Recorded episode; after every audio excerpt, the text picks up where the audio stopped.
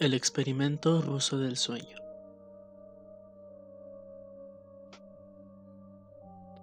Investigadores rusos a finales de los 40 mantuvieron a cinco personas despiertas por 15 días, utilizando un estimulante basado en gas. Los tuvieron encerrados en un ambiente sellado para monitorear cuidadosamente el uso de oxígeno, de manera que el gas no los matase, debido a las altas concentraciones del mismo. Esto fue antes de que existiera el circuito cerrado, por lo que tuvieron que usar micrófonos y ventanas con grosor de 5 pulgadas para observar a los sujetos. El cuarto estaba lleno de libros y cobijas para dormir, pero ninguna cama. Agua caliente, baño y la suficiente cantidad de comida para que los cinco sobrevivieran durante un mes. Los sujetos de prueba eran prisioneros políticos y de guerra declarados enemigos del Estado durante la Segunda Guerra Mundial. Todo estuvo bien por los primeros cinco días.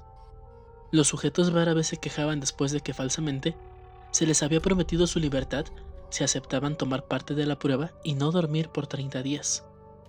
Sus conversaciones y actividades fueron monitoreadas y los científicos notaron que conforme pasaba el tiempo, ellos hablaban sobre incidentes traumáticos de su pasado.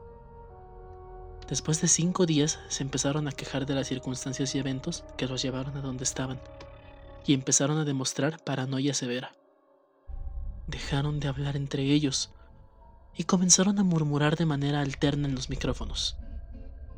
De manera extraña, todos parecían creer que podían ganar la confianza de sus captores si traicionaban a sus camaradas. En un principio se creyó que esto era un efecto del gas. Después de nueve días, el primero de ellos empezó a gritar. Corría por todo el cuarto gritando repetidamente por tres horas seguidas. Después, trató de continuar gritando, pero solo podía dar un grito ocasional. Los científicos postularon que físicamente se había destrozado las cuerdas vocales. La parte más sorprendente de este comportamiento fue cómo sus compañeros reaccionaron a esto. O mejor dicho, cómo no reaccionaron. Continuaban murmurando los micrófonos hasta que el segundo de los prisioneros comenzó a gritar. Dos de los prisioneros que no gritaban tomaron los libros y llenaron página tras página de sus propias heces, y de manera calmada lo pusieron sobre las ventanas del cuarto. Los gritos cesaron de repente, al igual que los murmullos de los micrófonos. Pasaron otros tres días. Los investigadores checaban los micrófonos constantemente para asegurarse de que trabajaban, porque creían que era imposible no escuchar sonidos con cinco personas dentro. El consumo de oxígeno indicaba que los cinco debían seguir vivos. De hecho, el consumo de oxígeno era el necesario para cinco personas que hacían ejercicio extenuante. En la mañana del catorceavo día, los investigadores hicieron algo que no debían hacer para llamar la atención de los prisioneros utilizaron el intercomunicador dentro del cuarto, esperando provocar respuestas de los prisioneros, pues temían que estuviesen o muertos o en estado vegetal. Anunciaron, abriremos el cuarto para probar los micrófonos. Aléjense de las puertas y acuéstense con las manos atrás en el piso, o se les disparará. Se le otorgará la libertad a uno de ustedes si obedecen. Para su sorpresa, escucharon solo una frase con voz calmada. No queremos ser liberados. Hubo un gran debate entre los investigadores y fuerzas militares que financiaban el proyecto. Sin poder provocar más respuestas utilizando el intercomunicador, finalmente se decidió abrir el cuarto a la medianoche del día número 15. Se limpió el gas del cuarto y se llenó de aire fresco. Inmediatamente, voces de los micrófonos comenzaron a objetar. Tres voces diferentes rogaban por la vida de sus seres queridos, que encendieran el gas nuevamente. Se abrió el cuarto para sacar a los prisioneros y gritaron más fuerte que nunca, al igual que los soldados cuando vieron lo que había dentro. Cuatro de los sujetos seguían vivos. Las raciones de los pasados cinco días no habían sido tocadas. Habían pedazos de carne de las costillas y pantorrillas del sujeto muerto colocadas dentro del drenaje del centro del cuarto bloqueándolo permitiendo que cuatro pulgadas de agua se acumularan en el piso. Los cuatro sobrevivientes también tenían pedazos de piel y carne arrancada de sus cuerpos. La destrucción de tejidos y la exposición de huesos en la punta de sus dedos indicaba que las heridas fueron infligidas por las manos y no con los dientes, como era de suponerse.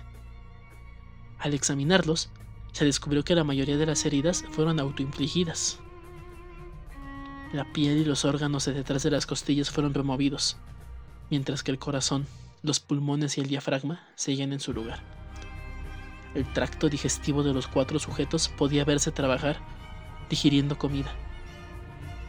Rápidamente se hizo aparente que estaban digiriendo su propia carne y que ellos la arrancaron y se la comieron en el transcurso de los días.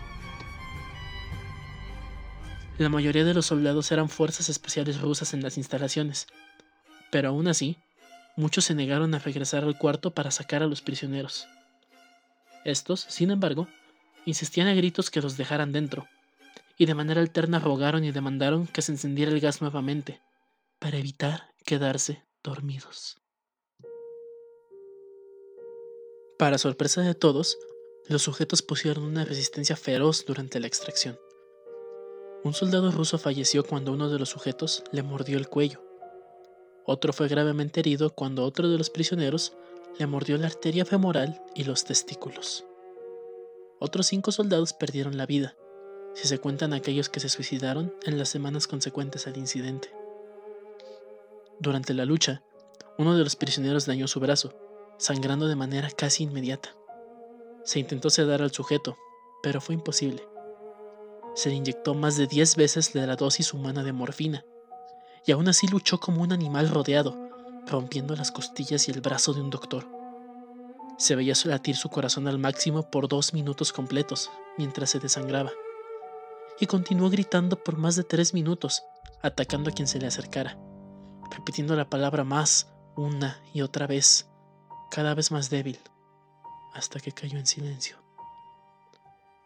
Los otros tres sobrevivientes fueron inmovilizados fuertemente y llevados a instalaciones médicas. Dos de ellos, con las cuerdas vocales intactas, demandaban continuamente más gas para permanecer despiertos.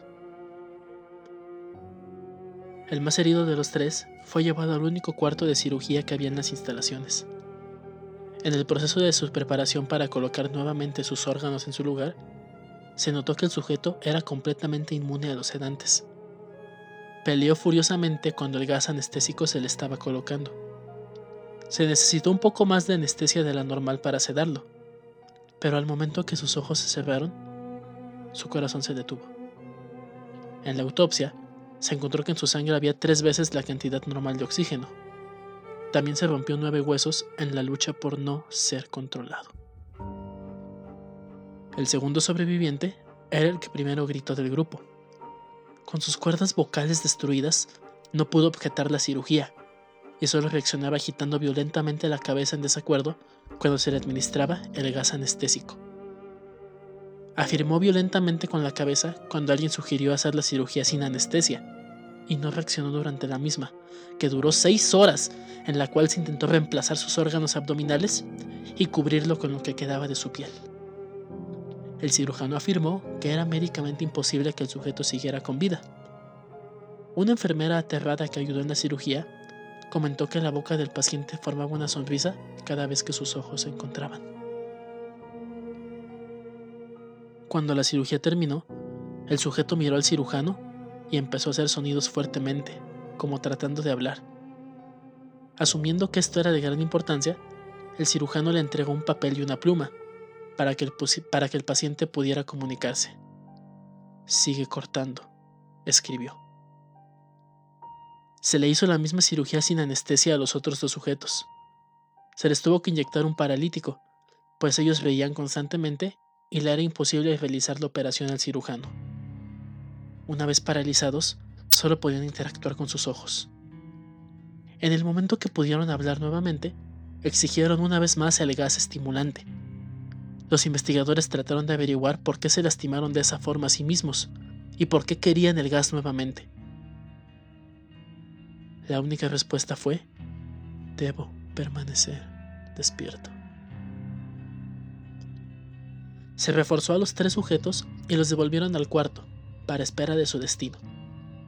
Los investigadores, enfrentando la furia de sus benefactores militares por haber fallado las metas del proyecto, consideraron dar eutanasia a los prisioneros. El comandante, un ex miembro de la KGB, vio potencial en el proyecto, y en su lugar decidió ver qué pasaría si ponían el gas nuevamente. Los científicos se negaron rotundamente, pero al final tuvieron que aceptar. En preparación para ser sellados nuevamente en el cuarto, los prisioneros fueron conectados a un monitor EEG. Para sorpresa de todos, los tres dejaron de pelear en el momento que se dieron cuenta que los regresarían el gas. En este momento, era obvio que los tres estaban haciendo un gran esfuerzo por mantenerse despiertos. Uno de los prisioneros estaba murmurando una canción. El sujeto mudo peleaba con sus ataduras de piel, como si tratara de enfocarse en algo. El último sujeto mantenía su cabeza en la almohada y parpadeaba rápidamente, siendo este el primero al que se le puso el monitor EEG. La mayoría de los investigadores monitoreaban sus ondas cerebrales con sorpresa. Eran normales la mayor parte del tiempo, aunque algunas veces apareció una línea recta de manera inexplicable. Parecía que repetidamente sufrían de muerte cerebral. Mientras analizaban los datos, una enfermera notó que los ojos del sujeto se cerraron. Sus ondas cerebrales cambiaron inmediatamente por las del sueño profundo. Luego se pusieron rectas, y de manera simultánea, su corazón se detuvo. El único sujeto que quedaba que podía hablar comenzó a gritar para que lo encerraran en ese momento. Sus ondas cerebrales mostraban las líneas rectas del sujeto que acababa de morir por quedarse dormido. El comandante dio la orden de sellar el cuarto con los dos prisioneros adentro, junto con tres de los científicos. Uno de los tres inmediatamente tomó, una, un arma y abrió fuego contra el comandante, matándolo de un tiro entre los ojos. Después apuntó al prisionero mudo y le voló el cerebro. Apuntó al prisionero que quedaba vivo mientras los demás investigadores escaparon del cuarto. No me encerrarán con estas cosas. No contigo. Le gritaba el prisionero que estaba atado al camastro. ¿Qué eres? Necesito saber. El prisionero sonrió. ¿Tan fácilmente te has olvidado de mí? El prisionero preguntó. Somos ustedes. Somos la locura que está encerrada en todos ustedes rogando por libertad en cada momento de tu vida, desde lo más profundo de tu mente animal.